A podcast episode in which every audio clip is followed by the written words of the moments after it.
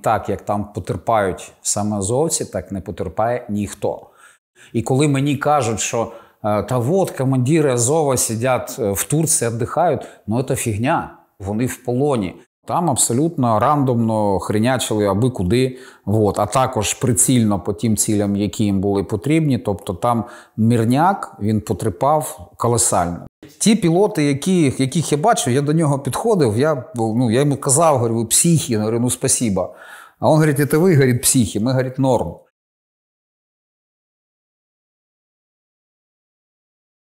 Михайле, вітаю вас на інтерв'ю в Українській правді. Дякую, вітаю навзаєм.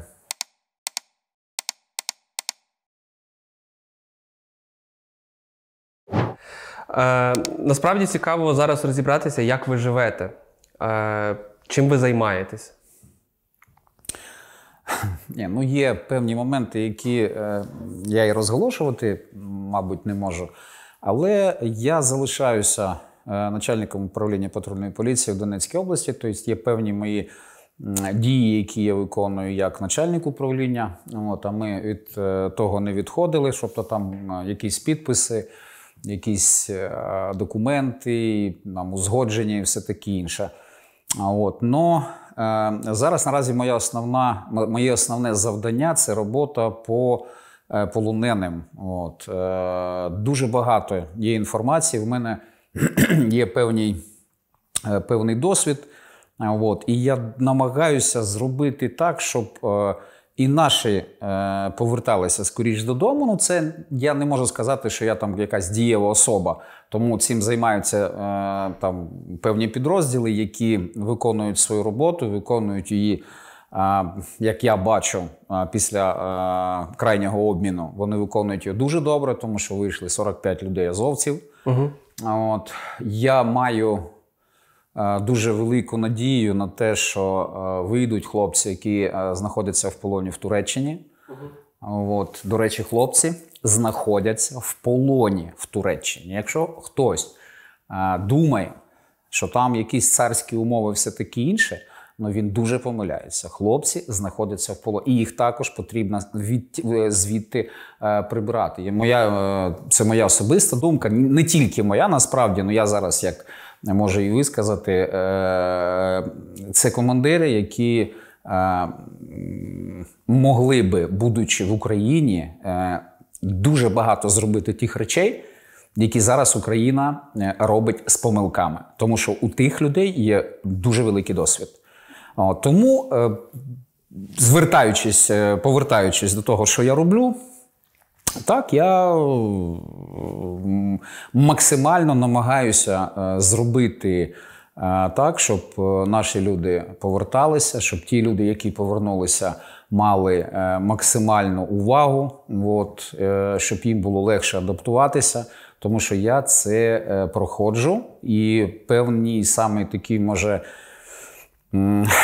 безпечний чи небезпечний момент я пройшов. Ну, я так маю надію. Ви більшість часу перебуваєте в Києві, правильно? Е, Ну, я приїжджаю в Київ кожен день. От я мешкаю під Києвом, але ж приїжджаю в Київ е, кожен день. Да. Е, Просто ви тільки що говорили про Туреччину. Ви мали на увазі керівний склад Азову, правильно? Я так так точно. Я мав на увазі керівний склад Азову. Я на цьому і наголошував, що хлопці, керівний склад Азову, вони знаходяться в Туреччині. От командири, от е, яких. Е, Е, потрібно також витягувати. Азовці розкидані по всієї Росії, по всім тюрмам. От 600, е, там може 50 людей азовців зараз знаходяться в полоні. І я, маючи нагоду, до речі, дякую вам за цю нагоду. Я хотів би сказати, що полон полону має різницю. От те, що там і так, як там потерпають саме азовці, так не потерпає ніхто. Ну тобто, потрібно розуміти всю е, ненависть Росії до Азова. Він е, втілює е, для них це вони і нацисти, і фашисти, і все таке інше. І ну, ті люди вони в максимальній зоні ризику. Їх там більше 650 людей наразі зараз розкидані по всій Росії. По всій території Росії. Да. А чому керівний склад ви кажете в полоні? у Туреччині? Це і є полон. Вони е, обмежені пересуванням. Вони обмежені інформативно, інформаційно. Тобто вони не не можуть телефонувати, е, спілкуватися з рідними. Наскільки я ну я не, не буду це казати е, впевнено. Ну я знаю, що вони не можуть спілкуватися там з друзями. від- вон- Вони не можуть зайти в інтернет. Вони знаходяться постійно в одному місці. Це є е, полон. Тобто, да, може, умови трохи краще, ніж е, в інших людей, ну вони в полоні. І коли мені кажуть, що е, та от командири Азова сидять е, в Турції, віддихають, ну це фігня. Ну, вони не сидять, віддихають. Ну, люди ну, виконують свою роботу по, е, по можливості своїй, і вони виконують її дуже добре. До речі, е, крайній обмін це також показав, що і командири там роблять свою певну роботу. Тому ну, Україна ну, вона, вона повинна знати, що, е, що відбувається взагалі. Мені дуже е, пригнічує той факт, що е, я розумію, що не потрібно лепити, там, вилеплювати, е, якихось вибудовувати героїв е, з одного підрозділу. Е, Стопудово ні, але ж забувати е, тих людей ну також не маємо права. Просто не маємо права. Тим більш е, люди, які виходять, маючи бойовий досвід, люди, які виходять, маючи досвід полону, це дуже потрібні державі люди. Це ті люди, які вибудують, маючи е, на своєму досвіді, вони вибудують е, ті речі, які не зможе ніхто побачити, не побувши в тих е, самих чоботях, яких вони походили. Ви вийшли з полону наприкінці вересня минулого року. Як проходили перші місяці адаптації? 21 вересня 22 року я вийшов з полону. Нас обміняли 22 вересня 22 року. в мене був день народження. Тобто, це був такий подарунок, іменно подарунок. Перші, ну, може, там 2-3 тижні я ну, не то, щоб мені було погано, мені було дуже добре, тому що я був в Україні. Я отримував е, якусь медичну допомогу. В мене було дуже багато уваги, е, і до мене було дуже багато уваги. Але е, організм мені дуже ну, тако почав передавати вітання. От, е, була операція.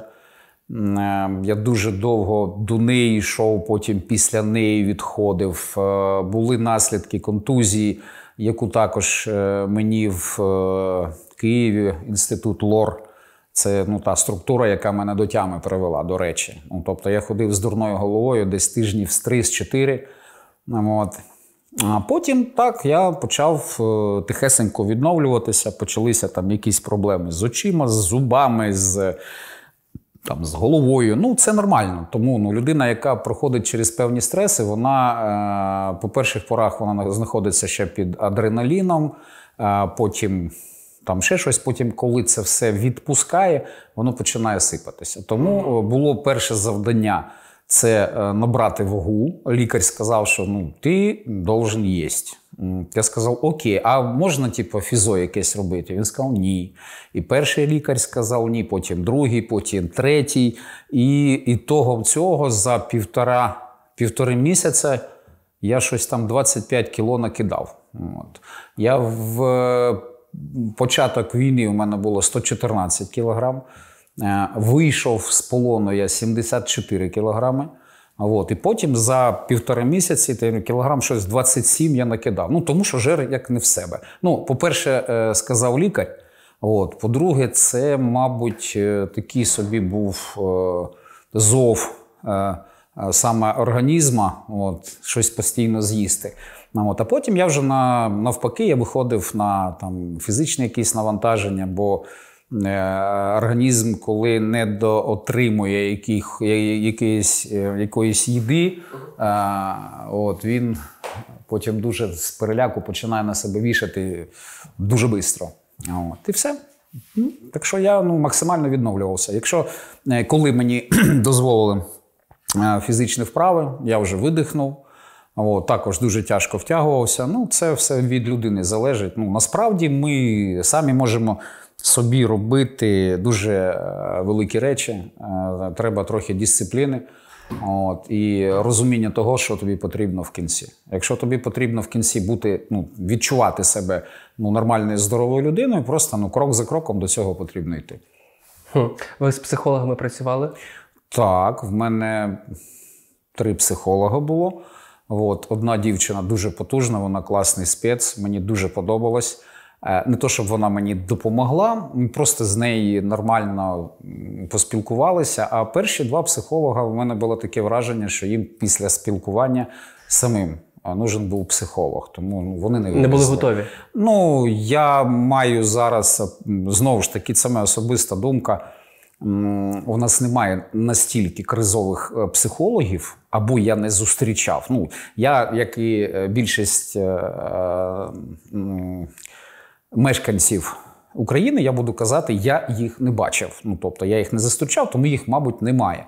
Ну тому що це дуже велика криза. Криза е, того, що відбувалося в Маріуполі, це дуже велика криза. Люди, які жили в ем, більш-менш е, мирних умовах, і потім такий стрес, криза полон, криза відношення в полоні. От, е, розуміння себе як людини, от, розуміння того, що в принципі все може скінчитися в е, кожної хвилини, і ці ну. Е, думки про те, що ти там щось не зробив, і чому ти саме так зробив, і жалкування про те, що ти міг би зробити там ті чи інші речі, а зараз ти просто не встигнеш цього зробити. Це все перетворює людину, яка виходить після полону в такій собі, в таку собі скриньку з проблемами. От. І це стосується не тільки е, тих, хто виходить з полону, це буде стосуватися всіх тих, хто повернеться з зони бойових дій. І знаючи наше е, суспільство, а я ну, не втомлюся казати, наше незріле суспільство, яке дуже бурхливо реагує на якісь речі, але не обдумує, воно не обмислює, чому це стається. І це суспільство колись тих людей, які за за країну вмирали, воно їх буде відторгати, воно їх буде відштовхувати. І воно колись скаже: я тобі туди не посилав. От, Як це постійно. От. Але ж е, ну, в наших руках зробити все, щоб цього не сталося. От. Є певні моменти. Я не можу казати е, стовідсоткове так людям, які кажуть, давайте візьмемо напрацювання інших е, країн і всунемо в Україну. Та на секундочку, шановні, в нас вже стільки напрацювань, що ми вже можемо давати іншим країнам ці речі. Е, жодна із інших країн не вела війну на своїй території за право на існування. Ну, в нас е, ну, таке е, зараз складається така ситуація, що вона ну, унікальна. Ми боремося за своє існування. Дуже шкода, що частина людей, які є, е, я не кажу в Києві, от в будь-якому місті, де не дуже так собі, щоб прилітало, в місцях, де містах, де і прилітає, є певна кількість людей, які себе максимально дистанціюють, дистанціюють да, максимально від е, цієї проблематики. Вони чомусь вважають, що це їх не буде торкатися. Я ну, зараз скажу таку річ, вона ну, досить очевидна. Е, буду торкатися. Це якщо тебе не торкнеться зараз, ти не підеш зі зброєю захищати країну. Тебе це торкнеться потім, коли прийдуть люди, і поплавлені, в тому числі поплавлені, люди, звичайно. які будуть мати відчуття, гостре відчуття справедливості, і які можуть зробити потім біду, якщо з ними не працювати. От. І оці моменти, коли кажуть, є там ветеранські фонди, є мінвет, є і все таке інше. Я дуже вибачаюсь, у нас в країні є дуже великі проблеми. Їх, якщо зібрати е, наразі, так, от докупи. Е, це проблема е, комунікація. Е, Між людьми? Просто от назва проблеми. От, Комунікація, логістика і здравий менеджмент. У нас цього немає ніде в державних структурах. Ну, цього просто немає. Це те, що дозволяє бізнесу працювати. Це те, що дозволяє бізнесу розвиватися. Якщо в них цих трьох речей не буде в бізнеса, бізнес розвалиться. Тобто, всі е, успішні бізнеси, ті, які вдалі, да, вони цю е, штуку відпрацювали. І чомусь в нас дуже так это, о- о- те, що кажуть, ну треба потрібно так, щоб це було як в бізнесі. Що значить, як в бізнесі? Це ж государственна структура. Та я вибачаюсь, е, абсолютно люба структура вона тримається логістика, комунікація, менеджмент. Якщо, якщо ці речі е, ну, нормально пов'язані, якщо люди можуть комунікувати, якщо в них є здравий менеджмент, все буде працювати отак. Тому що це, ну, це дуже потужно. І люди, які там будуть працювати, вони будуть самі мотивовані. Це стосується, на мій е, скромний погляд, це стосується абсолютно всіх структур. Це військові, це поліція, це там, Нацгвардія. Ну, і, ну, Надо е, це все змінювати, і це в наших руках. Тому що я можу це казати не просто тому, що я десь чув, я сам пройшов через всі ці етапи. Там в, до 2014 року я був там street racer, street racer. Я постійно порушував а, правила дорожнього руху. В мене гаїшники це були мої вороги. Ну, ну як вороги? Ну, такое, мент, от це вот. От, е, в 2014 році я ніколи не думав, що е, слово Росія в мене буде ну, таке відторгнення викликати, що при е, погляді на триколор у мене реально будуть щеплюватися щелепи, тому що я не- не- ненавиджу цей, цей знак. Це моя проблема. Я розумію, це моя психічна проблема чи психологічна, не знаю. Ну я маю на це право, тому що опять же є певний досвід. От в 16-му році ні, брешу, в 15-му. Якщо б мені хтось сказав, що я буду поліцейським, я б його задушив.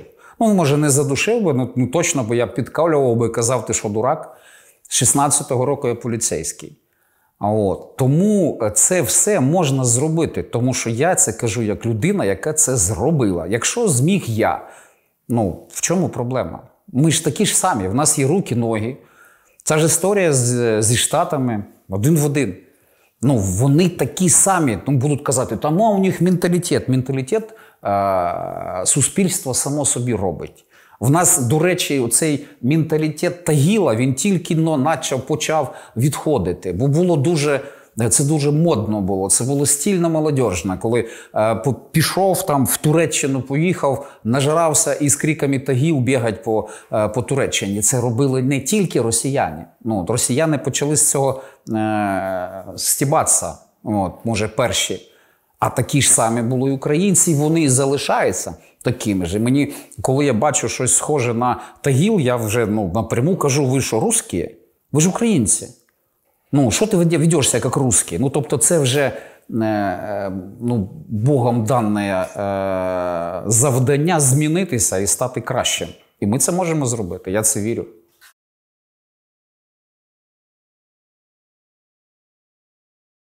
Е, якщо можна, про Донецьк. Да. Ви до 2014 року жили весь час в Донецьку. Чим ви раніше займалися до 2014 року? Е, Це цей подарунок для моїх колишніх хейтерів з Маріуполя. Е, До речі, один і інший, ті, хто любили нас похейтіть е, в Маріуполі, в абсолютно проросійські паскуди. От вони там десь залишилися. Ну на що я роблю з чого висновки? Що ті люди, які постійно поліцію там, ну в Маріуполі, скажімо так, постійно її там смикали. Е, використовуючи те, що є закони, і закони ці виконуються в Україні, от, ці люди е, розвернулися і пішли до Росії. Так от. е, Для цих людей, які можуть похейтити до 2014 року, я абсолютний комерсант. Е, Для тих людей, які хочуть е, е, глибше копнути, тобто я починав як просто шиномонтажник. От, мені було дуже цікаво почати свою справу саме з чогось простого. Я тоді думав, що це дуже прості речі розібратися і зібрати колесо. Колесо да? а з 99-го року по 2014 ми вже ну, вирісли в е, такий собі, не можу сказати, сервісний центр. Це була дуже така потужна майстерня в Донецьку, де дуже великі справи робились там з цього е, приводу. Тобто я знав про коліса майже все. А за що вас хейтити? Ну, тому що я начальник патрульної поліції. Ну і такі, та подожди, який він начальник патрульної поліції, якщо він шиномонтажник. Це дуже модно. Ну це дуже модно, це хейт. Ну давайте похейтимо, блін. Е, Я майстер спорту по хейту, мене тут дуже люблять Ну. хейтити, так що я нормально до цього Ну. ставлюсь. Е, так, а можете розказати про Донецьк до 2014 року? Ну я не можу сказати, що прям та ні, навіть е, це, е, ця фраза підходить. Це було потужне місто, це було потужніше лобіювання е, інтересів от, е, людей з бізнесу, з політики. От, е, я не хочу е, повертатися до.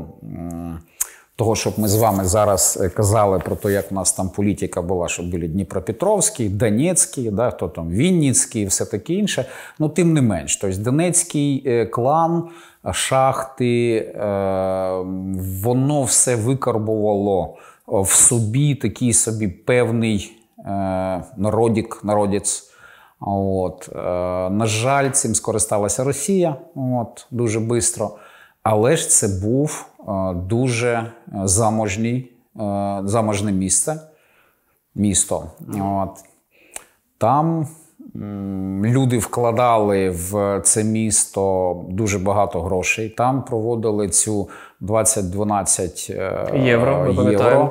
От, це може на той час було саме про українське місто, бо там все було українська символика, там все було дуже круто. Всі дуже раділи, тому що Україна там приймає.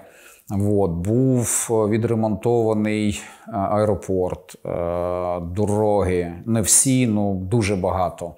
От, тому місто було таке, має да, мільйон роз троянд, мільйон троянд. От, е, зробили парки, но е, свободи там не було. Тобто там постійно вирішували або мінти, або СБУ, або братки. От, е, ну, братки потім вони якось е, дуже швидко, дуже швидко. Вони або перетворилися на ментів і СБУ, або просто так ну, трохи відійшли в сторону. Свої люди почали, їхні люди почали робити там певні якісь завдання. Тобто там патріотизму в плані України не було. До речі, дуже е, воно наразі зараз є е, така тема. От, я патріот свого города. Або там я патріот своєї сім'ї. От, е, ну, тобто немає у людей відчуття тієї країни, в якій він живе. Це в Донецьку було так поширено. Так, ну моє, це моє. Я знов таки кажу, це е, моя особиста думка. Ну я думаю, що люди, які прожили в Донецьку, вони е, погодяться. Тільки но почалося якесь відродження там е, самоідентифікації українською, але ж е, саме масою народу це не приймалось, тому що масі народу потрібно було, е, ну, щоб був хороший е, холодильник, добра автівка можливість поїхати кудись чим далі, чим круче, тим краще. От, і все було просто нормально. Люди там ну, жив Донецьк. е, Він е, от таким чином можу розповісти. Маленький такий приклад. До мене людина приїздила на, в майстерню підкачати кольоса, просто вирівняти е, тиск в, в шинах, а уїздила з новими дисками і з новою гумою. Ну, це було абсолютно можливо. Ну, у людей були гроші. І вони їх отак от скидували. Але ж ніхто не вкладався ні в який патріотизм. Якщо б тоді, там, з, е, може, з четвертого року, з п'ятого, почалися ці от обміни, щоб дітей возили з Донбасу кудись на західну, щоб вони дивились, дивиться, яка країна, і ви частина цієї країни. Такого не було. Там постійно витворювалася така собі. Ну, от ми. Е, на Востокі. Западники то таке. Все. Ми от на Востокі. І не то, щоб ми українці, ми народ Донбаса. І з цього потім воно і вистрілило. Тобто, а, м, как это, людей от, е, ніхто не займався. Події е, 14-го року, квітень місяць. Ви були тоді у Донецьку? У квітні? Так. Так, звісно. Е, можете розказати, що тоді відбувалося вашими очима? Стільки вже пройшло часу. Ну, вакханалія. Як взагалі цей ДНР, так званий, та як він зароджувався? Ну, зароджувався він е, дуже раніше, мабуть, ніж е, 2004 рік. 14 Тобто четвертий. четвертий. Звісно. Тому що е, коли я е, працював 97 там 98 в певних е, структурах, там постійно ж 90-ті роки, там оці мал- малінові піджаки і все таке інше. Тоді вже з Ростову максимально натягувалася вся е, ця історія донського казачества. Росія це наша територія. Тобто е, е, люди були готові з, зі сторони Росії, вони готові були давати гроші для того, щоб тут, в Донбасі, робити якісь певні осередки. От. Це почалося дуже давно. Це наша біда, що ми цього не бачили. Ми не визначали Росію як ворога. Нам все здавалося, що все це таке. А Росія розуміла чудово, що Севастополь, Крим і все таке вона колись буде забирати собі. Тому я думаю, що це почалося дуже давно від 2014 року. Саме в 2014 році була розіграна карта з Майданом. Росією я про те, що там інформаційний привід для того, щоб зробити те, що воно робилось. Тобто там доводилось до людей, що дивіться, хтось за вас вирішує, на вашу землю прийдуть западники, Бандера і все таке інше. От. В 2005 році почалася ця вакханалія з побідобєсієм. Якщо хтось забув, е, перша стрічка, е, саме Колорадська, вона з 2005 року. І почали розкручувати цю тему. Е, 9 мая, стрічки, пам'ять дідов, діди воювали. І це почалося саме вакханалії побідобєсія з цього. І людей підтягували по те, що ви частина, ви часть руського народу. Наші діди прогнали бендеровців, наші діди прогнали е, фашистів, і ми побідім тих, хто там где-то може вставати. Ну, от. Тому я по собі розумію, е, чудова пропаганда це одна із самих потужніших зброй Російської Федерації. Вона і зараз, зараз працює досить таки непогано. От. Абсолютна нездатність е, держави України протистояти такій пропаганді. В першу чергу тому, що в керівництві країни постійно були вороги, які саме з, е, підтримували російську е, пропаганду і все таке інше. Політичні всі історії з е, російською пропагандою це все привело до того, що колись донеччанин, який там не дуже цікавився політикою, коли йому нарисували на картинку, що дивись, якщо зараз ти не встанеш, не візьмеш віла чи автомат, до тебе прийдуть, жінку заберуть, тебе е, принизять, Бендера буде твоїм героєм. І все. І тут ще будемо е, этот, сланцевий газ добувати будуть Штати. Тобто системне накачування Звісно, вора. Так, а в 2014 році як це перелилось? Буквально Ну, от так, як от, це було? це, це так і було. Тобто, по- люди е, почали м, використовувати Майдан як протидію е, того, що дивиться, якщо їм можна, тобто вони повалили конституційний строй. То і нам можна, то ми відказуємося від цього Києва. Ми будемо тут робити свою республіку. От, і з цього воно покрутилося. Тобто дуже багато людей було з передмість Донецька. Тобто, це е, я тоді казав, і зараз скажу, це була революція неудачників.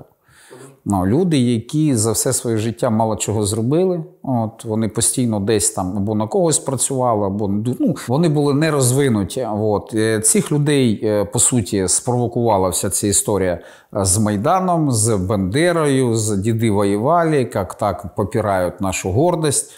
От, е, і вони почали да, дуже агресивно себе поводити. Плюс до цього привозили е, дуже багато е, людей з Ростову. Автобуси приїздили, дуже багато автобусів було. І коли були мітинги проукраїнські, тобто одразу ж збирався мітинг проросійський. І різниця між тими людьми, які виходили за Україну, і тими людьми, які, виходили за Росію, вона була дуже разюча. Тому що е, Україна це таке, ну я б сказав, такий інтелігент в очках, людина, яка ну, там, осмислює свій вибір. От, Росія це вищерблені рти. От, е, люди, які. Ну, Тагіл, такий собі квінтесенція Тагілу. А, да, звісно ж, там були ідейні. От, були люди, які вірили, що Донбас це Росія, тому що ми там в родную гавань.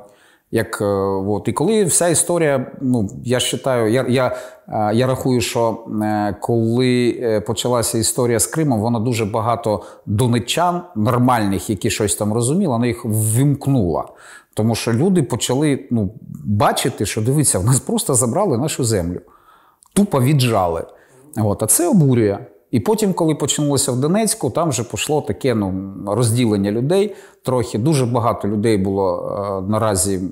Це дуже погано. Людей, які не вірили в те, що з цього щось буде серйозне. Вони для себе робили робили поміточку, тому я мене політика не інтересує. Мені е, я не піду там ніякий мітинг, але ж я буду е, ну там дивитися на все це, на, всю цю справу. Дуже багато людей вірили державі в тому, що зараз, якщо будуть якісь такі проблеми, держава прийде і порядок наведе. Mm. От. Тобто а держа, держава не да? прийшла б, да, тому що поліція абсолютно наглухо злилась. От. Вона була вже, я так думаю, ну, як нас кажуть, куплена. Тобто вона була вже завербована. Тобто, І це все одно за, за, за інше.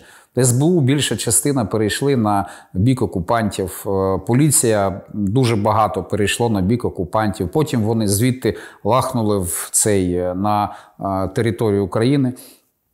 От, Хтось повернувся потім до себе, хтось е, залишився в Україні, хоч він там і підтримував. Тому це ну, такі дуже смутні часи, дуже темні, і там розбиратися. Е, до речі, цікава книжка є Казаріна Дік... Бо-бо-бо-бо-бо. Дикий Восток України, ага. що то таке. От, Я не не, пам'ятаю назву, ну от він її зараз презентує. Я е, до війни якраз попав до нього на презентацію. Ми ну, Дуже дуже гарна книжка, я її почав читати, потім вона в Маріуполі залишилась. От там, от там роз'яс, роз'яснюється дуже е, подетально, чому це, е, чому це сталося. Також є книжка Стас Асєєв, який був в полоні. Він також дуже нормально роз'яснює, чому це сталося. І Асєєв він роз'яснює це е, зі всіх сторін. Тобто там він і показує е, людину, яка саме робила цю революцію невдах. Uh-huh. Тому, якщо буде цікаво, подивіться.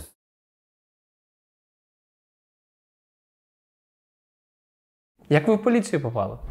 Ви як інструктор потрапили в поліцію, якщо не помиляюсь? Ну, Так, ну я потрапив в поліцію е, виключно тому, що мені дуже подобається аналізувати ті речі, які ну, що в нас стоїть. Ну, тобто є е, певні причини, да, а є наслідки. І ми постійно, у нас це як національна якась традиція, ми постійно боремося з наслідками. Ну, тобто, причини ніхто не, не хоче бачити, от наслідки, і давай з ними боротися. Тому, коли я почав аналізувати все те, що е, трапляється в Україні, все те, що відбувається в країні. От. Я почав розуміти, що перша е, е, основа, що дозволяє такі страшні речі, це саме суспільство, яке просто тугоє і зелене, воно незріле. От. Як можна виховати суспільство? Суспільство, щоб виховати, йому потрібно надати певні закони, от, умови для виконання цих законів і невідворотність покарання. От. Е, ці речі не може зробити військовий, тому що військовий страну і закопів не поміняє. Як сказав мій шеф, це була така крилата фраза, постійно її кажу. Е, щоб змінити країну, її з закопів не поміняти. Тобто з окопів можна захищати країну.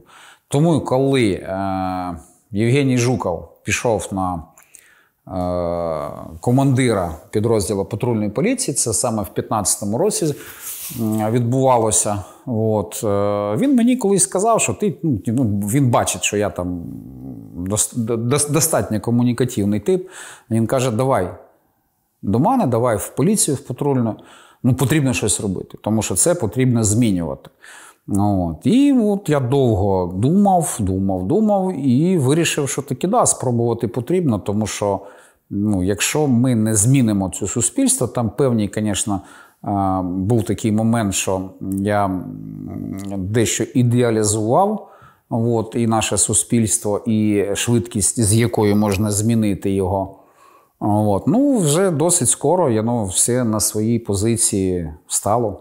От. Тому так і попав в патрульну поліцію. А як ви його очолили? Ну, у вас вже досить швидка кар'єра була. О, ну, по-перше, е, коли ти демонструєш своєму керівництву оці три речі, про які я казав, тобто комунікацію, логістику і менеджмент, і воно дає свої результати, ти стаєш перш за все е, результативним менеджером. Тобто ти результативний керівник. Чим мені подобається патрульна поліція, то що тут немає е, цієї штуки, да, щоб я там, е, щоб не матюкатися, з чиєюсь сестрою мутив, щоб стати там кимось. Ну, тобто, якщо ти показуєш, що ти тямиш, тягнеш, на, бери тягни. Якщо ти тягнеш і в тебе не виходить, до свідання, інший, бери тягни. І це принцип е, формування поліції е, саме в Маріуполі. Тому що ми, коли формували свою команду, там не працювала ця штука, що е, хтось е, комусь заніс там гроші, щоб стати на якусь посаду.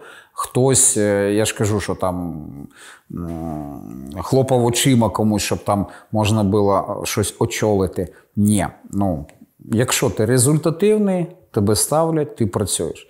Тому у нас там командири рот результативні, е, командири батальйона результативні. У мене дуже, на жаль, е, це моя туга. У нас е, трійко патрульних зараз знаходяться в полоні. Їх також я маю надію, що в найближчим часом поміняють. О, тому що хлопці виконували свою роботу, і вони потрапили в полон. І вони зараз знаходяться в полоні. Там а, поліцейський може бути або полоненим як військовополонений, або адміністративно затриманим. От. Кому пощастило пройти через адміністративне затримання, вони вийшли, вони вже знаходяться в Україні. А ці мої троє вони знаходяться в полоні. Ну, Ми робимо все, що можна зробити для того, щоб їх повернути. Але ж е, дуже складно це робити, коли в тебе е, супротивнику абсолютно пофіг. Ну, Тобто там так.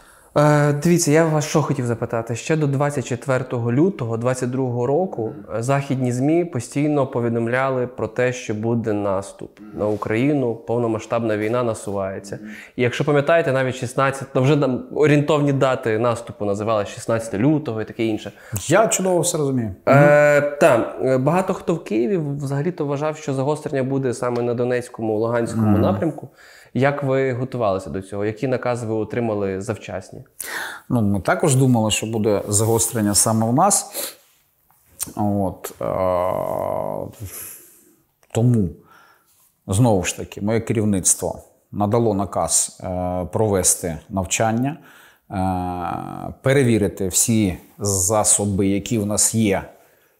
От, щоб можна було в случаї агресії, якщо там є агресія, щоб ми могли стати на захист, допомогти е, цивільним. От, ми провели навчання, ми перевірили всі засоби, ми виклали мішки з піском. З нас е, ну, не ржав тільки лінівий е, з питанням, чого ви нагнітаєте. А в місті не відчувалося цього? Ні, Ні, ні, це не відчувалося. Це потім, вже, після того, як в нас там декілька тижнів мішки ці про, про, проліжали, да, і почалося. Там хтось проклав, там хтось поклав. А в мене мені задавали питання, чого ви нагнітаєте. Ну, що за? Я говорю, я отримав наказ на підсилення, і я це роблю.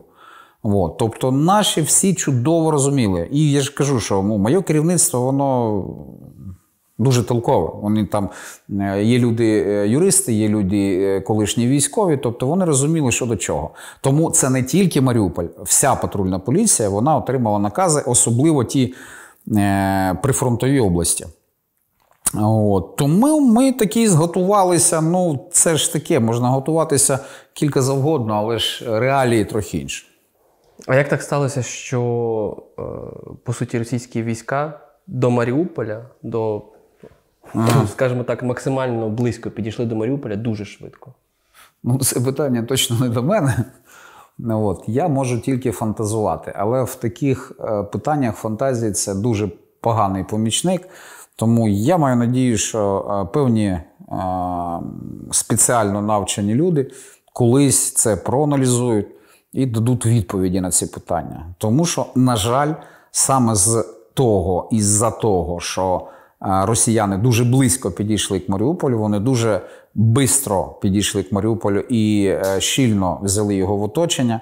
Ми маємо ті наслідки, які маємо. Маємо наслідки в е, десятки тисяч, а може і сотні тисяч е, людей, які загинули в Маріуполі, саме цивільних. Тому чому так сталося, я не знаю. Ну так сталося. Ви пам'ятаєте 24 лютого? Я пам'ятаю, що почалося. Я е, вже жив на роботі. У нас була також команда керівництва, тобто переміщуємося Це за на наказом? роботу. За наказом ви Ну, звісно, да. Ну, у нас так прийнято. Коли є наказ, його виконують. От, е, я мешкав вже на роботі. От, ми очікували вже по телеграм-каналам, шеф писав, що пацани сьогодні будуть. Всім готовність, всім готовність. Ну, вже була бойова готовність, тобто я е, людей попередив, щоб були, якщо що, зібрані. От. Ну і потім, коли почалося, це я чув на власні вуха, як і вся країна. От, і бачив, що у нас в телеграм-каналах там почалося.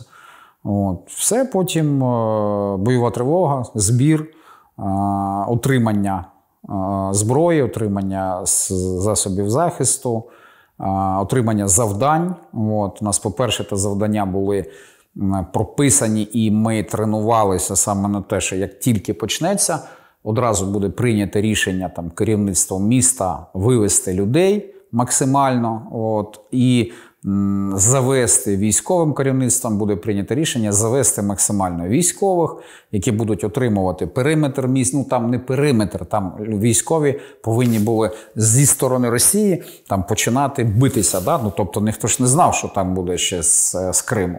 Там тільки люди А, тобто на оточення ніхто навіть не розраховував. Да, за оточення. Потім, вже коли ми е, отримали інформацію, що йдуть там Мелітополь і все таке інше, йдуть з, такі, з такою швидкістю і не, не маючи ніякого практично опіру, от, ну, тоді вже стало ну, дуже печально.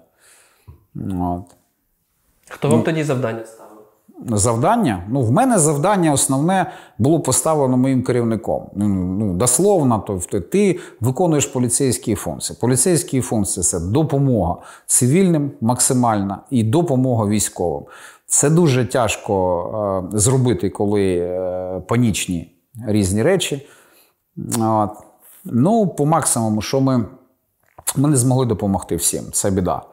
От. І це мене дуже бентежить і ну, харить, тому що я розумію, що може ми і могли би щось зробити ще більше. Але ж нас було не так багато, місто велике. От. Е, ті люди, які залишилися потім в місті, і патрульна поліція, і е, національна поліція, яка залишилась саме в місті, вони зробили те, е, що могли зробити по максимуму. Це я бачив. Ті люди, які працювали, вони робили. А Чи правда, що поліція, до речі, їздила на інкасаторах Приватбанку? Абсолютно самолічно їздив на такому бусі. А як це сталося? Е, ну, тому що коли почалося лупашити, от, е, то уламки це ну, страшна річ насправді. Тобто людину розбирає уламками просто на запчастини. От. І коли ми е, стали розуміти, що у нас немає броні, у військових там яка не яка броня була. От. А в нас не, ні, немає. У нас бляшанки. От. Вона дуже красива, коли намита, коли можна пофотатися там або е, проїхати десь там біля порушника чи по трасі. А коли обстріли, воно не працює, воно їх пробиває наглухо.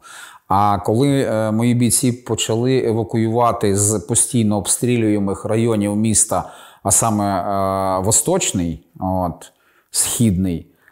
От, і лівий берег, е, і там почалася. Ну там взагалі було жестяк. Тобто там по всьому місту гатили дуже. Ну почалося все саме зі східного.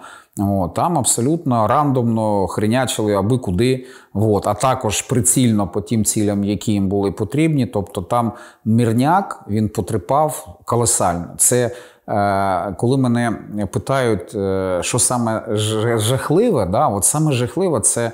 Е, то, що відбувається з мірняком в такі часи. Люди ходять з разуму, вони не мають уяви, що їм робити. Люди йдуть на смерть, е, не розуміючи, що вони йдуть на смерть. Коли ти його там від, відштовхуєш, відтягуєш, він тебе відштовхує, каже: Я хочу сюди. І він йде і його вбиває. От, тому що люди перестають розуміти реальність, в якій вони знаходяться. Ну і це дуже жахливо. Оце це саме такі жахливі речі. Тобто, ви в основному займалися евакуацією мирного населення? Я може потрібно було більше е, подробніше сказати. Допомога цивільному населенню. Це е, в себе включно має і е, евакуація, і продукти харчування, це вода, це паливо це е, пошук людей в якихось місцях, де немає зв'язку, де немає його зовсім. На нас виходили люди з е, великої землі, казали, така-та, така-та адреса. До нас там поступила інформація, що там 80 людей і 40 дітей. Спасіть і помогіть. Ми приїздимо туди, там немає 40 дітей і 80 людей. Там є там 3-4 людини, яким ми пропонуємо виїхати. Вони кажуть, йдіть нафіг, ми нікуди не поїдемо. І таке бувало. Бувало таке, що ми. Е, виїжджали знову ж таки, мої хлопці виїжджали на ті виклики, куди не захотіла поїхати швидка. І таке бувало. Потім, коли в нас розбили повністю станції ДСНС, от, у нас вже не було фізично не було рятувальників, так скажемо. Тобто на виклики або на обстріли постійно виїздили патрульні поліцейські, вони виконували функції і рятувальників, і е, функції фальшерів швидкої допомоги, функції самої швидкої допомоги. У нас є хлопці, там, які були такі більш-менш. Е, Мали такі там інстаграми, все таке інше, вони для себе знімали це відео. Я от е, пройшов рік, я це відео передивляюся, ну такі мурахи. Ну, Тому що мої возили людей там з відірваними ногами. Вони приїздили на. Е, після удару на пологовий будинок вони приїздили там на Нептун, коли туди попала. От. Коли по центру лупашило дуже сильно, коли е, росіяни вдарили в місце, де був зв'язок на на обжорі. У нас таке магазин був обжора. От, от туди туди там був зв'язок, і потім туди росіяни влупцювали з града. От, Там також також було багато дуже е, загинувших. Вони виконували ці функції. Люди несли свою службу. Вони е, також на місці дислокації е, патрульної поліції, це школа. Е, школа поліції чи академія поліції в місті Маріуполь е, разом з поліцейськими мешкала десь близько 150 цивільних.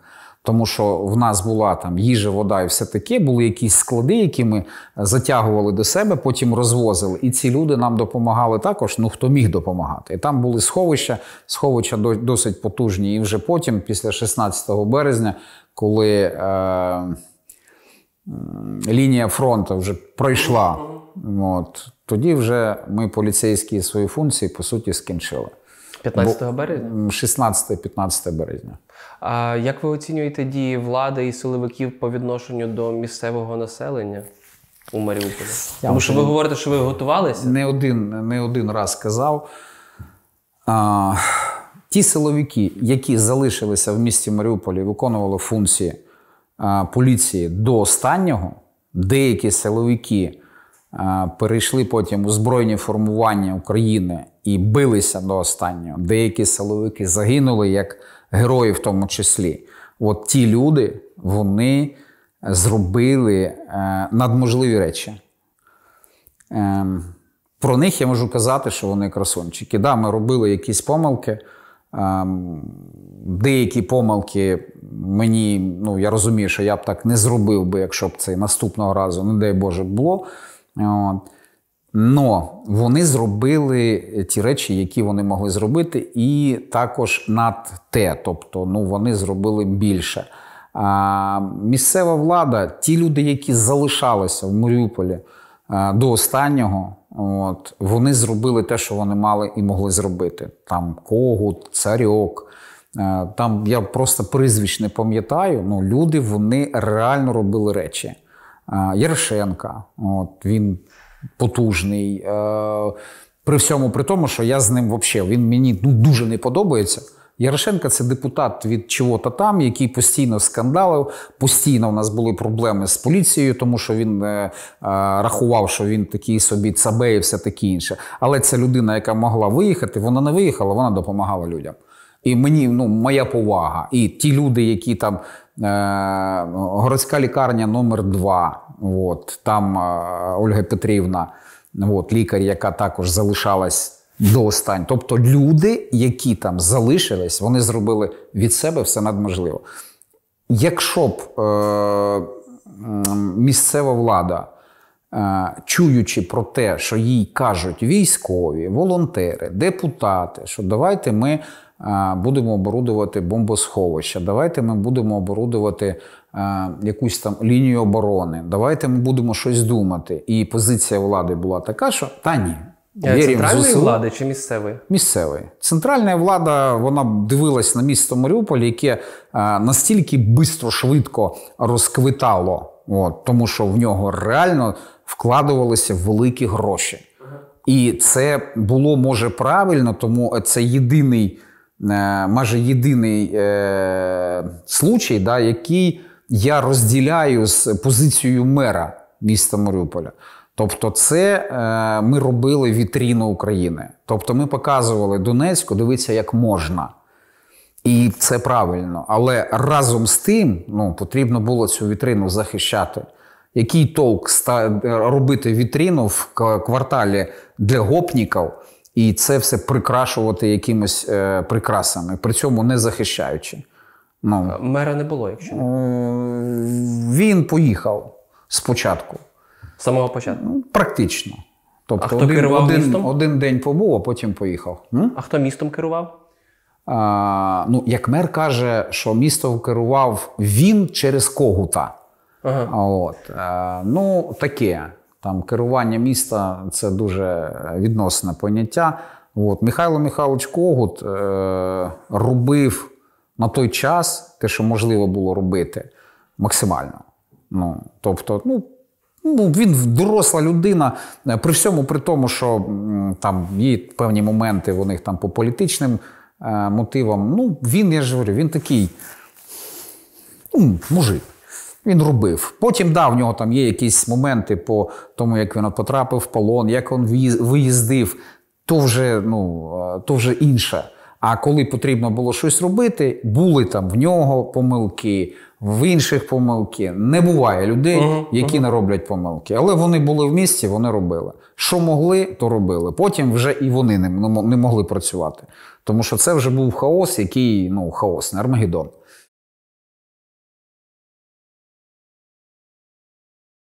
Як ви потрапили на Азовсталь? Вже після того, як е, ми скінчили свої поліцейські функції, е, я і з початку, самого війни, е, був таким собі координатором між військовими, цивільними, поліцейськими, всім таким іншим.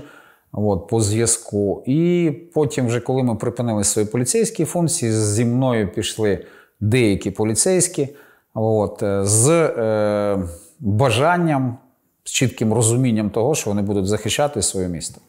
От, ми приєдналися е, вже своїм е, таким зведеним загоном, який в нас е, сам зібрався. Там були певні люди, там партизани, от, цивільні деякі, які хотіли захищати своє місто, спецпризначенці, які залишилися в місті, е, люди там з тероборони, з е, морської піхоти. Там, і ми перебазувалися в порт от, Маріупольський. В порту ми несли службу е, по охороні порта, а також по, була робота з групами швидкого реагування. Ми видвигалися вже на бойові завдання на посілок Моряков, на рибконсервний завод. В центрі працювали міста, коли потрібна була допомога військовим, тобто нас витягували і ми робили якісь, якусь роботу. На одному з цих виходів мене поранило. От. Е, ну, Трошки по-тупому. Зараз, до речі, по е, цьому відео мого поранення вже е, хлопці розбори ведуть. Вони розповідають, ссилаючись на це відео, як не потрібно робити.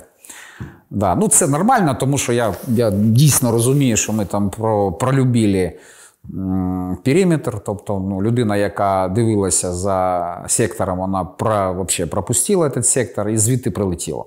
От. Я отримав поранення. Не, не те, щоб таке там тяжке, просто розірвало плече. Ну, кульове Е, поранення. Трохи, да, як в цьому. Ну, мені коли кажуть, там, що це осколка, я говорю, ні, пульове, ну це прям гордість, гордість. Ну це колись. От, зараз е, у нас е, дуже багато поранень саме кульових. От, е, і певним часом я ще два чи три дні. Три дні я ще покерував групою, тому що був в бункері на цьому на порту.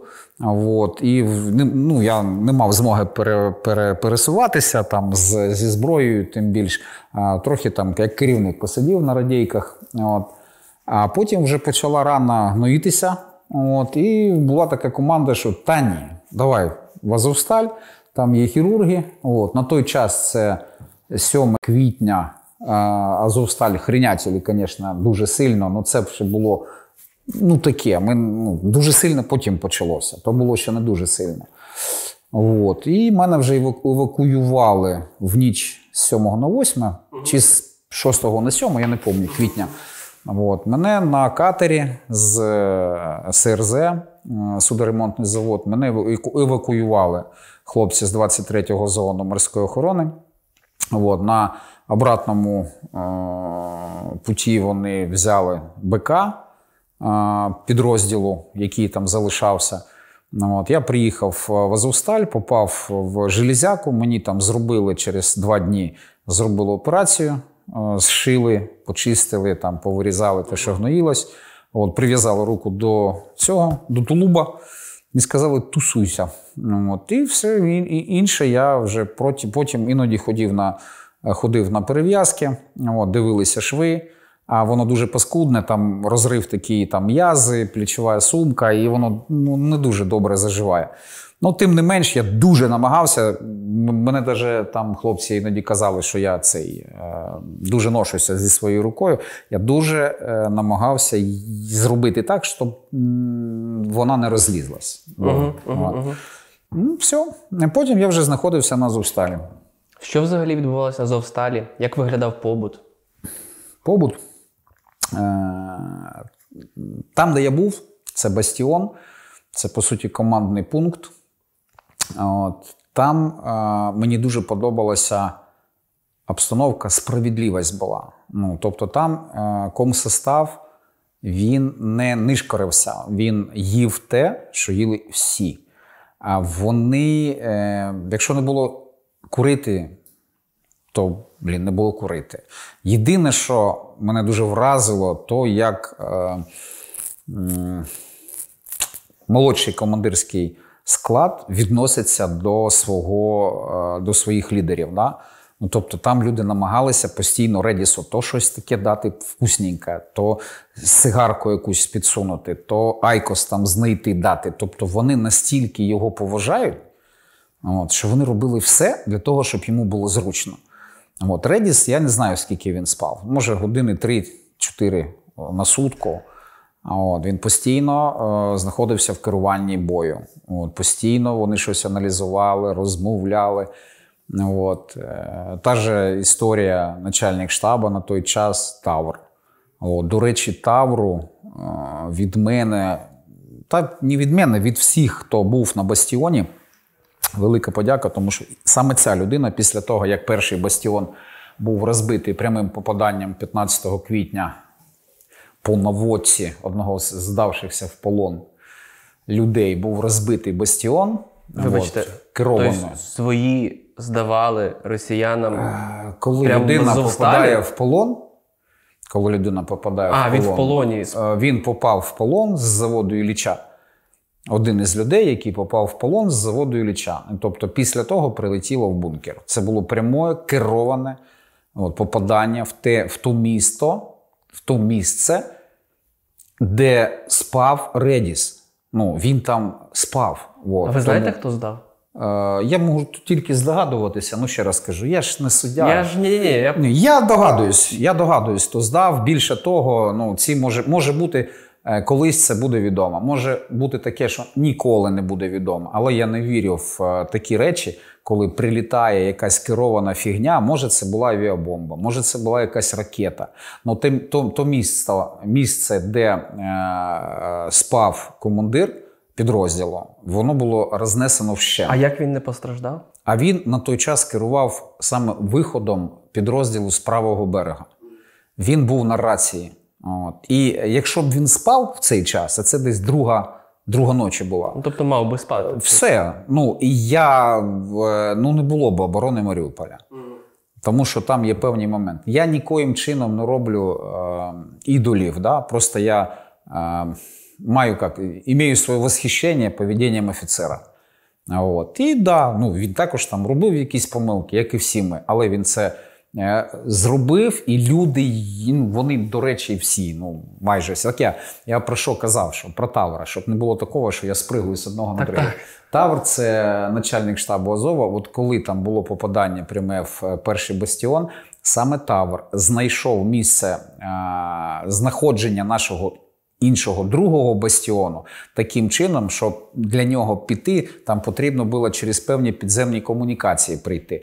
Якщо б не це, нас би розібрали би вщент. Тому що е, точно поставити точку, в якому саме е, місці знаходиться цей бастіон, навіть людина, яка в ньому була, вона б не змогла. Ну, тобто, це було дуже складно. Це по-перше. По-друге, е, коли е, противник бачить там скоплення людей, які в одну той будинок заходить, вони по ньому по цьому будинку будуть стріляти.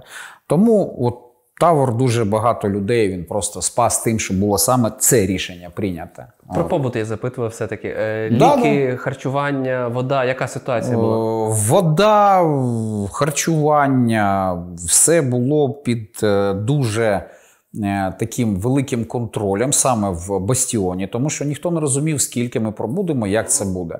Тому а, два рази на день, на день ми е, харчувалися. Перший раз це був такий кусманчик чогось, що а, дівчата повара робили такі ліпьошка з кусочком сира. А от, якщо везло, потім закінчився сир ліпьошка була, потім і це закінчилося.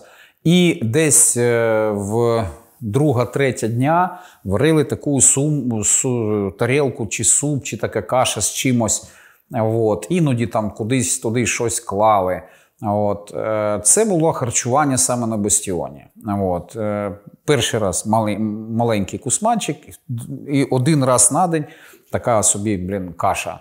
От. Вода це була проблема. А, поки була м, така можливість витягувати воду бутильовану, яка була в паках, її витягували, пили. Потім, коли почалася вже е, дефіцит води цієї, знайшли якийсь дуже великий бак з водою технічною. Почали її тягати. От, е, ну, якщо була можливість кип'ятити, там робили це. Ні, пили так, як є. От, ем, туалет. е, От на второму бастіоні був такий нормальний собі саме бомбосховище. А От. На першому бастіоні туалет це було взагалі інтересна да? штука. Я може не, не хотів би. Ну, тобто там туалету не було по суті. Там все було дуже підручними такими этими способами. От. Що, які, які, які ще питання по Е, да, там цікаво ж, е, Кирило Буданов е, раніше розповідав в інтерв'ю, е, здається, навіть не українським медіа, а іноземним про гелікоптери, які доставляли кілька разів і їжу, і медикаменти, і якісь бої- боєприпаси. Ви бачили, як ці гелікоптери взагалі приземлялися? Як це відбувалося там? Я приймав участь в е, операції по прильоту гелікоптерів в двох випадках особисто. Тобто ми їх зустрічали в порту, коли були. От, е, Це ж тому цілі спецоперації були. А? Це цілі спецоперації були. це був капець, яка відбита спецоперація. Ну, тобто, Розкажіть, ті пілоти, які, яких я бачив, я до нього підходив, я, ну, я йому казав, говорю, ви психі, я говорю, ну спасіба. А він говорить, це ви, говорить, психі, ми, говорить, норм. Потім він загинув, цей хлопчина, дуже молодий хлопець, він загинув, це пілот гелікоптера. Ну, Таке, що ну, що розказувати. Ну, певним часом е, стало зрозуміло, що потрібно е, дуже потрібні протитанкові засоби, е, е, засоби зв'язку. От. Без цього було ну, дуже капець як погано. Е, потрібні були засоби е, тепловізори ночного бачення. О, тому що це все дуже швидко вилітає. Потрібні були дуже батарейки. Це от ця 123 батарейка, це було капець. Вона дуже була дефіцитна. Я зараз постійно, коли заходжу в магазин, бачу 123, я все ще хочу її купити. Або, На всякий случай. або да? да, щоб була. От. Це батарейка, вона для приборів ночного бачення, для, для теплаків. От, дуже така нормальна, потужна. От, і це все привозили е, гелікоптерами. От, привозили людей, також відбитих на всю голову, які е, виїжджали в Маріуполь, допомога. От, е, це ГУР, це представники Азову. От, вони приїздили в снарязі зі зброєю, з БК, от, привозили протитанкові засоби, привозили лікарів. От, такий момент був. Ну, до речі, ми лікарів зустрічали самі в порту. Я ну просто я, я на них дивився на всіх, і в мене є дуже, дуже хороший друг. Він зараз в полоні.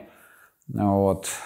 Не скажу кто, но он говорил все время, я всегда помню, как кот сказал, когда ми приїхали, ви що, дебіли?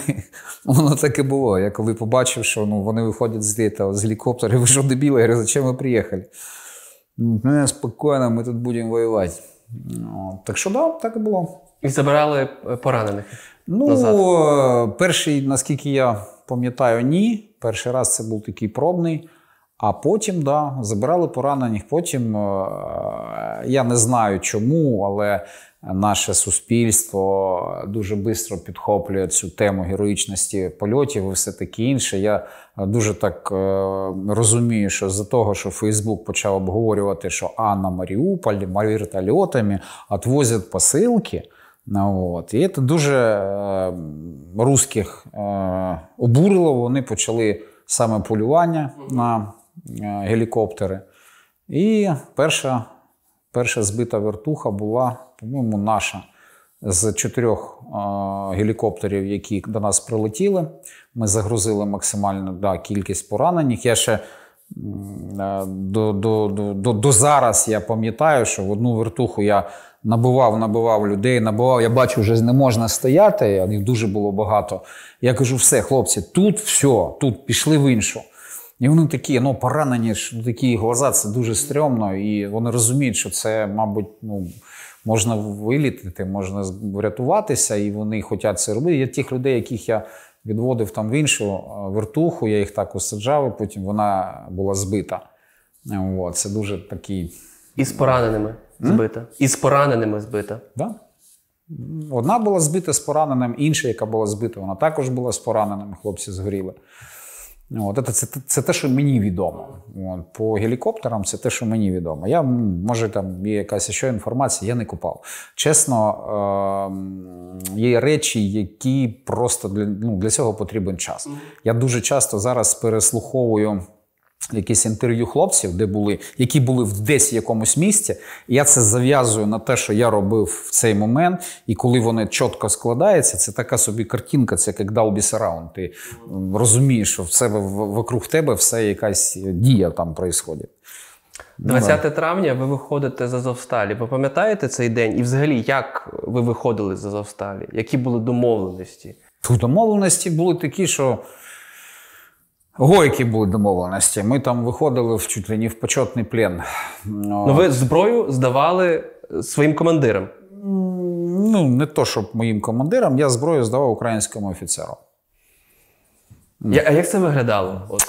Е, Чи не хочете цього? Я виходжу і здаю зброю українському офіцеру. Давайте на Добре. цьому все. Так, так. От. е, І це не тільки я робив. Ну, тобто, практично всі здавали зброю українському офіцеру. Питання не в цьому. Тобто, ми е, знаходились з кінця е, квітня по. Мабуть, 16 травня це був такий. Ну не можна сказати, що це може геноцид, тому що це все ж таки військове. Це було просто знищення гарнізону. От е, дуже цікаво, якщо це подивитися там відсторонено. Тобто кожну ніч е, бомбовий удар е, три. Це мінімум три Ту-22М3. Це ті, які там звідти зараз літають по нам щось пуляють. А вони проходили на Азовсталі, скидували там е, п'ятисотки і трьохтисячки. Це е, розмір ФАБа, 500 ФАБ 500 500 кілограмів, 3000 – це 3 тонни тротіла. От. Вони скидували на, просто на завод 11 квадратних кілометрів площа. От. Потім підрахували там по е, боєприпасам, які там розірвалися, там на дві Хиросими. Ну, тобто масово, що там скинули, там на дві Хиросими, це, це є десь в мережі хлопці підраховували, тому що нас е, лупашили постійно. Ну, тобто, кожну ніч це як добрий день. Е, Десь друга, друга година ночі.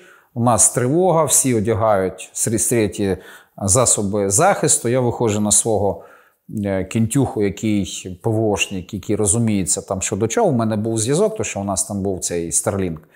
От. І він мені, в мене навіть залишились е, голосові, коли він мені каже, там старік, 35 кілометрів, дві тушки. Там, старік 15 кілометрів, старік, одна над тобою. А я відчуваю вже бух на- надо мною. І от такі, от я ну, нещодавно це переслуховував, капець, аж мурахи по тілу. І ти так, ну, дуже після того, як тобі кажуть, що все це скінчилось, тому що ну, саме може погано в цьому, що коли тебе привалює, як у нас були там прямі попадання, у нас там по 70 людей гинуло за одне попадання, бо вони знали, куди стріляють. А От. І саме погане, коли люди там з живцем згорають. От він не може нічого зробити. От саме страшне було, думаю, якщо привалить, це не дати собі ладу. Горіти живцем, фу, ну блін, взагалі не, не нравиться. От, то ми ну, дуже таке часто бувало, що в нас е, шу- шу- шуткували таким чином: зачем тобі пістолет? Потому що. От, потому що. От, якщо що, ну, хоч, Якщо що, хоч то щось, хоч застрілюсь, да. да? Бо ну, пістолет там он, ну, таке. Ну, що є, що я дуже жалкував, що в мене був Стечкін, тому що він дуже незручна большая собака. От, от прям, зато був модний. Перші дні війни е, вважалось, що якщо в тебе Стечкін, ти Робін Гуд.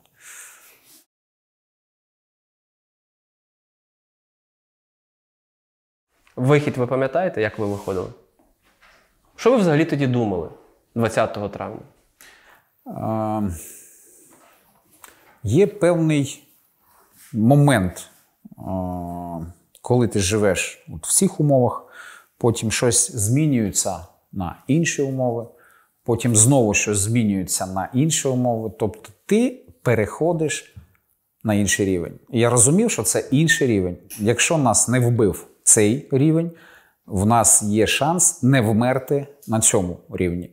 Тому я переходив з рівня на рівень. Я, коли у нас там був РПО, це режим припинення огня, при, прекращення огня, ми тоді повилазили, ми дивилися на небо, на дерева якісь, там щось зеленіло нормально. Ну, воно там було дуже десь далеко, бо по заводу було все посічене. От. Ми дихали, там дощ йшов, ми дихали цим повітрям. Це було настільки круто. Тобто, і кожен розумів, що якщо цей капець закінчився, то інший капець нам дає шанс на те, щоб пройти його і вижити. Тобто, ну, тим більше, що дуже такі обіцянки були нормальні, що все буде добре, хлопці, ви там воїни молодці.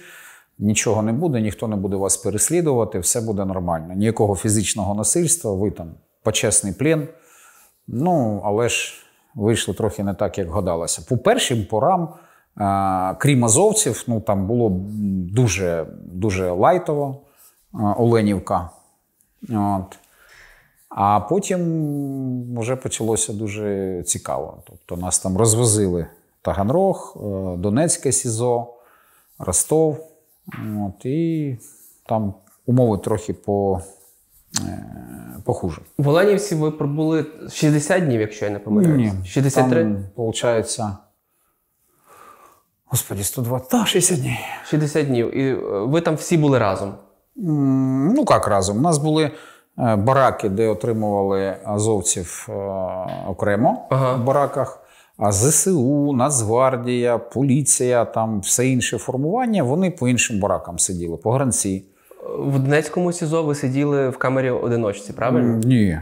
Ні, краще б я сидів в камері одиночки, тому що в Донецькому СІЗО я сидів в камері е, поруч з азовцями. Це е, артилерісти, мінометники, там хлопці. От, е, Вони дуже не люблять азовців, а ще більше вони не люблять артилерістів от, і мінометників. От, Тому ми знаходилися в камері, яка розрахована на 10 чоловік. Там було 25. От, І ми там сиділи ще 60, скільки там, два дні. Де? Я би дуже хотів, якщо люди будуть дивитися і хтось буде думати, що блін, росіяни говорять, там, здавайся в плен, все буде добре. Не буде добре. От. Якщо люди цього не розуміють, вони повинні це розуміти. Коли ти в полоні навіть захочеш себе вбити, в тебе не буде чим. А це не дуже легко. От. А може так статися, що в полоні ти захочеш себе вбити. Тому ну, здаватися в полон це дуже погана ідея.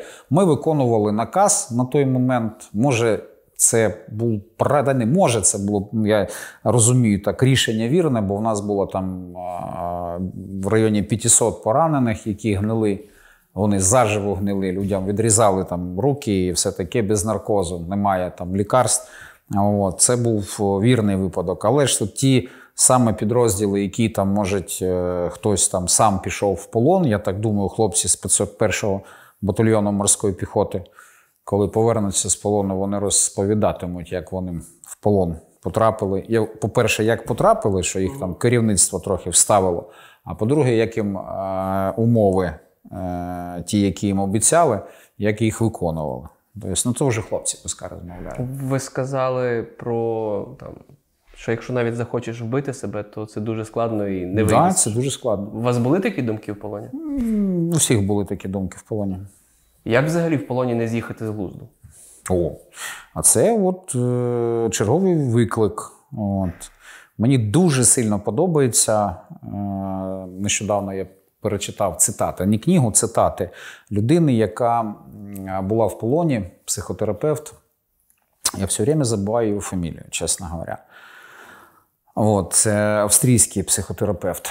Він там Віктор розібрав. Да, да, це саме він. Він там розібрав перебування в полону. Тому, щоб не з'їхати з лузду, потрібно розуміти для себе ціль. Ну, Для чого тобі це все? Якщо ти розумієш, що ти е, повинен вижити, вийти, побачити рідних, е, повернутися і зробити так, щоб не було те, через що ти пройшов, щоб це не повторювалось ніколи, то ти цим будеш жити. От Мені дуже допомагало е, те, що я. Досить нормальна так субліму, сублімація в мене була, я не знаю, як українською правильно є, сказати. Сублімація. Я сублімірував. От. Я дуже передивився своє відношення до до Бога. От, Це дуже цікава тема, і я би сказав, ну вона там це це вже інша інша, інша тема, інша, інша розмова.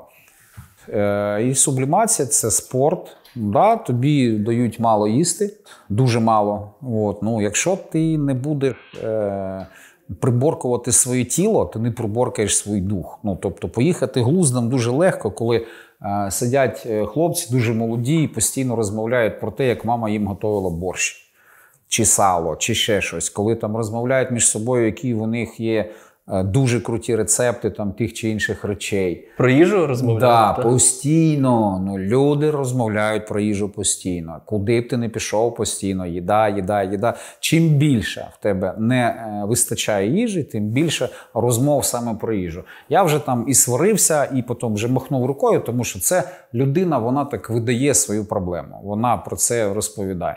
Тому е- кожна людина, яка пройшла полон, вона Кожна пройшла ці розмови, вона їх бачила, вона брала в цьому участь, вона потім, може, там плівала і казала, та ні, достатньо.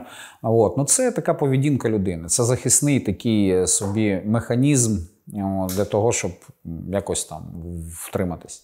Ви вірили, що вас обміняють? я дуже не то, щоб вірив. Я розумів, що шансів ну, не дуже багато. От, не дуже хотів, щоб мене поміняли. От. Я от прям дуже хотів. Потім, коли вже а, захворів, саме в Донецькому СІЗО, коли там почалися такі моменти, що я розумів, що я, скоріш за все, не вийду зовсім, тому що ну, було все дуже печально.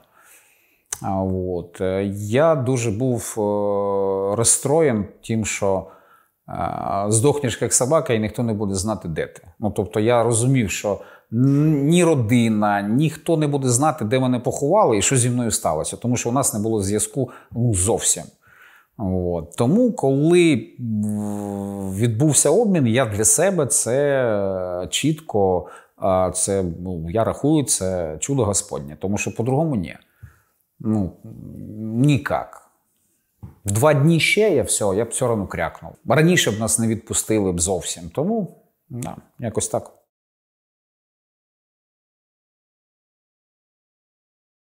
Як вас вивозили із СІЗО на обмін? Пам'ятаєте цей день? Я цей день на все життя буду пам'ятати. Це дуже е, жорсткий такий собі вивіз. От, деталей я казати не буду. От, нас везли дуже довго, там без малого, без двох годин сутку. А вас там якось дуже, їхали. дуже дивно. Вас на Москву перекидали. Де? Де? Потім з Москви на Білорусь. Нас вилетіли. дуже дивно перекидали а, до Донецьку, з Донецьку до Таганрогу. В Таганрозі дуже довго сиділи, ми очікували там літак. З, е, в літаку трошки легше стало, полетіли, по- полетіли до Москви. То, що це Москва, ми потім вже узнали, що це Москва. З Москви ми полетіли в Гоміль. От. З Гомеля вже да, там ще трошки легше стало, ну вже був автобус. А, А ви взагалі розуміли, що вас їдуть міняти? А, це, все, це все дуже цікаво. Е, Кожну годину ти проводиш оцінки е, варіантів. От, от, е, я оцінюю варіант обміна на 20%, на 60%, на 80%. На... Коли е, вивезли з камери, в мене була там оцінка 50%. Коли нам зачитали особисті справи, почали казати, ну що ти будеш робити, коли прийдеш, ти же візьмеш в руки оружие. Ми всі говорили, ні, звісно ж, не візьмемо. От. В мене різко воно долетіло до 90%. Потім, коли там почався жорсткий вивіз, я знов таки воно мені рухнуло там до 40%. Я розумів, що це абсолютно в е, стилі е, русських е, дати людині надію. От, а потім її забрати. Тобто я почав себе вгамовувати тим, що ні. Потім в машині, коли ми поїхали, я там намагався орієнту- орієнтуватися по стороні світу. Тобто я розумів, що ми їдемо, мабуть, в сторону Васильівки. Різко пішов відсоток вгору. Потім, коли ми приїхали і дуже довго сиділи, нам не давали там ні води, ні їди і все це таке інше. Але була тиша, я зрозумів, що це не Васильівка, місто, де іноді були обміни, тому що немає звуків фронту. Коли я почув літак е, грузовий, от, е, вантажний, я взагалі у мене рухнуло все, тому що я ну, зрозумів для себе, що якийсь етап куди-небудь там на Камчатку. О, і потім кожен раз воно так, от бем бем Качелі. Звісно. І це так цілу добу? Цілу добу ну, у нас були качелі. Це ну, нормально. Воно е, після полону дуже швидко, дуже швидко е, звикаєш до ну, практично любих е, речей, які біля тебе відбуваються. Як відбувався власне сам обмін? Уже цей кінцевий етап, коли ви розумієте, що ви десь поруч з кордоном України. Ми е, ще раз кажу: е, у росіян 14, 15, 16 рік, коли робили обміни полонених наших, вони дуже часто використовували таку собі паскудну штуку. Вони привозили людей до смуги перетину, пере, лінії пере, перетину. Да. От, і казали все, зараз ви йдете на обмін. Через якийсь час вони людей знов саджали в авто і казали, Україна від вас відмовилась. Е, Коли так будеш робити 3 чи 4 рази поспіль, то людина, вже навіть вийшовши з полону, вона при відношенні до своєї держави вже має певні наслідки. Тобто вона буде її приймати дуже вороже. От. І це була, може, і ціль саме противника людину настроїти проти України. І воно так і було, тому що багато людей, які виходили з полону раніше, вони таки казали, що нас країна не хотіла міняти. Дуже багато людей зараз, які виходять з полону, тому що їм руські накидують саме про це. Тому казати, що я е, вірив, що я йду на обмін до моменту перетину самої межі, от, я не можу. В мене тільки е, так чи інакше е, він виростав або падав відсоток вирогідності обміну. От. Коли ми е, вже були біля КПП, я розумів, що да, зараз відсоток дуже великий, от, але я дивився одним оком, дуже так старався, намагався, щоб це ніхто не бачив. От. Е, Коли зайшов, я його. Коли побачив, нещодавно прямо обійняв і дуже подякував.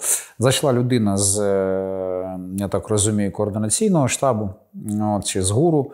Він він почав е, сказав, сказав, що хлопці, я буду зачитувати зачитувати прізвища, ви будете виходити. У вас з вас е, стяжки і пов'язки на очі будуть знімати на виході. І він зачитує прізвища, я чую українську. От е, У нас водій це, мабуть, білорус. Біля автобусу стоять два орки. От. І, ну, Такі вони здорові, там взагалі, я не знаю, чим їх кормлять, ну дуже великі хлопці, такі, блям, кремезні капець, дуже дурні. От. І потім, коли я почув, що прізвище моє, я підійшов, цей рік, як в кіно, хоч книжку пиши. От. Він сказав Вершинін, Вершинін. І так, а, Михайло Вершинін. Да. І таким чином сказав, я говорю, скажіть щось ще по-українськи. А, от, Він слава Україні! Тихесенько, я такий героєм слави, чувствую, що в мене така жоко. От тоді в мене відсоток піднявся майже до 98. Тому я все одно думав, що це якась орківська срань. А потім я вийшов з буса, мені зрізали стяжки, зрізали пов'язку і сказали: іди туди. От. А я був футболка, а ну, вересень вже вечеріло, дуже холодно. Я так змерз, як собака. Плюс в мене там все тече, око, ніс, в мене страшніший фаренгіт, який фарен... фронтіт, е, гайморіт, е, коротше, все на світі. Ну, все, іменно в збор всього. Кон'юктивіт, ну просто капець, я іменно обтікав. І футболка. І я і такий йду тихесенько сам. Сам йду, і хтось з хлопців підходить, тримає. В мене, говорить, ще є, і на мене такий накидує куртку. Я не знаю, що це за людина, але він мені так ну, допоміг дуже крепко. Я я хоч зігрівся. І я в цій курточці оце шкандибав, шкандибав, а не бачу ж нічого, бо зір дуже впав. Я людей плохо відрізняю. І мені думаю, якщо хтось з шефів стоїть, зустрічає, а я пройду мімо, ну буде дуже невдобно. І я оце йду, а підходити до людей стрьомно, тому що ну, я не хочу Е, виглядати ну, таким собі, е, ну, як поберуха такий, що от, я терпіти не можу, коли мене жаліють. От. І я дуже намагався так йти нормально. І потім вже подивився, що стоять так по обидві сторони дороги лікарі з швидкою, волонтери. І я оце проходжу ну, до тих пір, поки я не бачу їх очі. Мені ну плюс-мінус нормально. Я очі їх бачу і розумію, що мене вже от з цього моменту мене жаліють. Це я вже потім зрозумів, чому. Тому що я реально виглядав, е, будемо так, не дуже хорошо. А я та себе не бачив. Е, там десь місяця з три я не бачив себе в дзеркало. Я не ну, розумію, чого на, на мене так дивляться. У мене мало того, що очі одне таке відкрите, друге прибите. От, і що такі, що ну, трошки схудлий. От. І я потім дійшов до швидкої, попросив зробити мені якийсь якийсь укол обезболюючий. А я дивлюся, що ця дівчина на мене дивиться, в неї сльози. Я думаю, що ж таке? А ні, вона реально вона мене, е, ну, вона мене жахає, тому що я не знаю, ну, чого вона плаче. Ну, і я думаю, що що ж мені там не так? Ну, думаю, все, капець. І я ж не бачу собі в дзеркало. І потім вже е, дійшли до автобуса, я отримав там бутилку цього е, оболонь з лімоном, по-моєму, двохлітрова, і печення, печиво. Я вже не Ви пам'ятаю. його розказували, Наполеон. Наполеон, Так. да, да, да, в таку упаковку. І мені дали, е, сигарет там надавали трохи. І ми ж, ну, перше, що, що сигарета, печення. І потім хлопці, хто не отримав, він такий виходить, у нього такого гуп очі. Печення, на, на, я ще піду візьму. Я потім пішов, ще взяв. І ми там стояли, курили. Потім вже я надибав там телефон, подзвонив своїм. От, потім сів е, в автобус. От, в автобус нас вивезли з місця обміну до місця такого збору. От, там е, мені патруль, звісно, такий подарунок, просто капець. Я, а я не бачу. Я бачу, що в автобус заходять люди такі в темному, в чорному, такі екіпіровані. Я так розумію, що екіпіровка Це з якимось пакетами. да? Коли вже приїхали на цей пункт е, після обміну, такий пункт, така площадочка збору. Прямо в автобус заходять хлопці. Я бачу такі темні п'ятна якихось здорових екіпірованих пацанов з такими з кучею пакетів. І він оттуда звідти все Вершинін є, а я, я Вершинін. І він з цими пакетами йде, і потім доходить до середини буса. І такий патруль Чернігова приветствует, блін. А, от, а я такий подвіс немного, підходжу ближче, ну такі обличчя бачу. От, і вони починають роздавати пакети. А в пакетах саме такі бутерброди вкуснючі, і такі, що просто саме готовочка така, шоколад, там і що що. І люди такі відкривають ці пакети. Ого! І все. І випадає. Ну тому що ми не їли нормально, дуже багато не їли. От. І я потім до цього хлопця підходжу, я його обійняв. А, от. а я не дуже обійня... обніматися то хотів, бо я вийшов з цими, з животними. У нас там вши були дуже такі. От. Е, І я так обняв в сторону. Він зараз говорить, е, Олексій Георгійович, це мій шеф.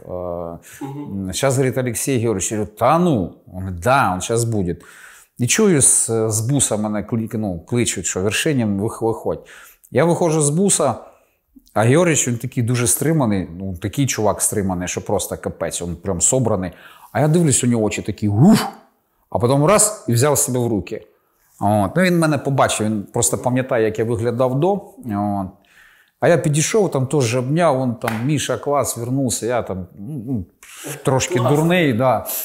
От. І говорю, давайте я ну, трохи на, на, на дистанції, тому що в мене, говорю, животне, ну, мало ли що. Животне ви маєте на увазі- на увазі воші? Вши, вши, да, воші, воші, да, саме воші. А, Дуже багато було. У нас ранок починався з того, що ми всі давили вшей. Ну, то таке. А от. Ну, а потім вже з ним поговорили трохи, я ж все курив. Потім почав бачити людей, яких я не бачив з Бастіону, з Маріуполя, з Австалі, з порту. І я їх бачу і офігіваю просто. Ну такі всі доходи. Потім нас почали фотати, потім ще щось. До речі, є така фотка цікава, блін. Е, стоїмо ми з флагом, і такий, як е, промінь, прямо мені в голову.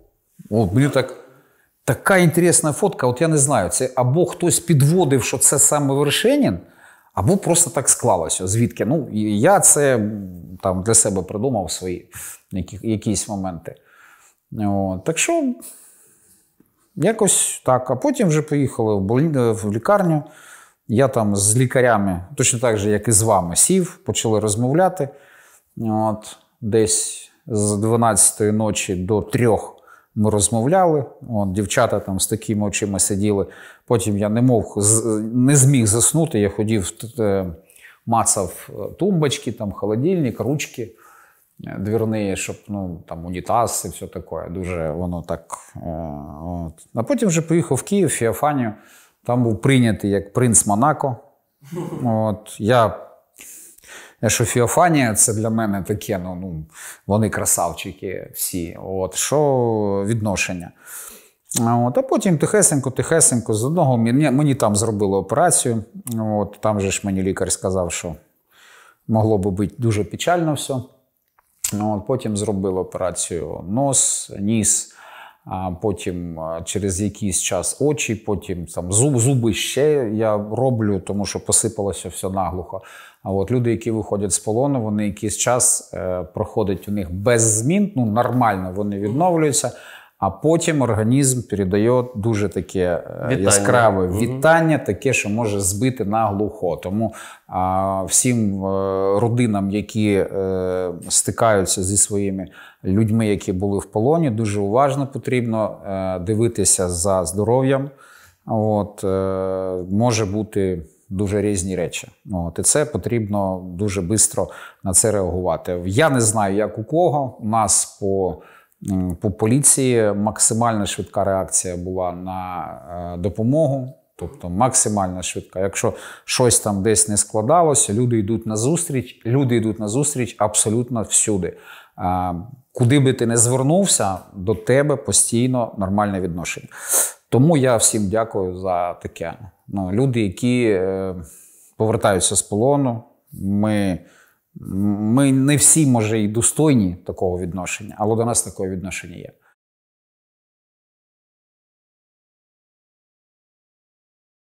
Після всього пережитого, де ви берете ресурс, щоб любити, там, знаходити якісь сенси, вірити у щось приємне взагалі?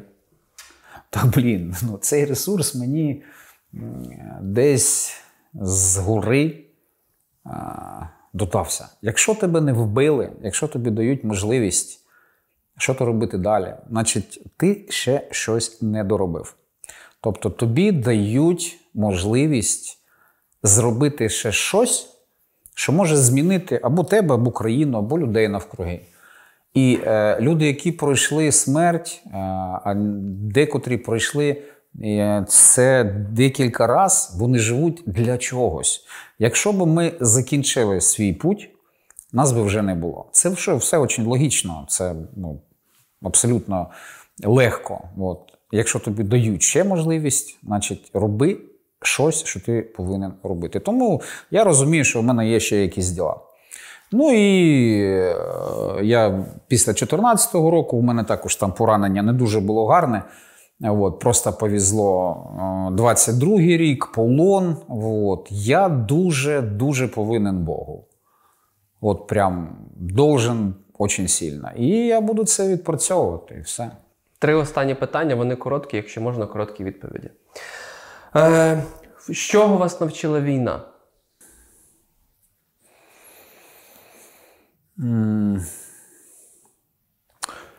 Я не зможу відповісти коротко. Давайте довго.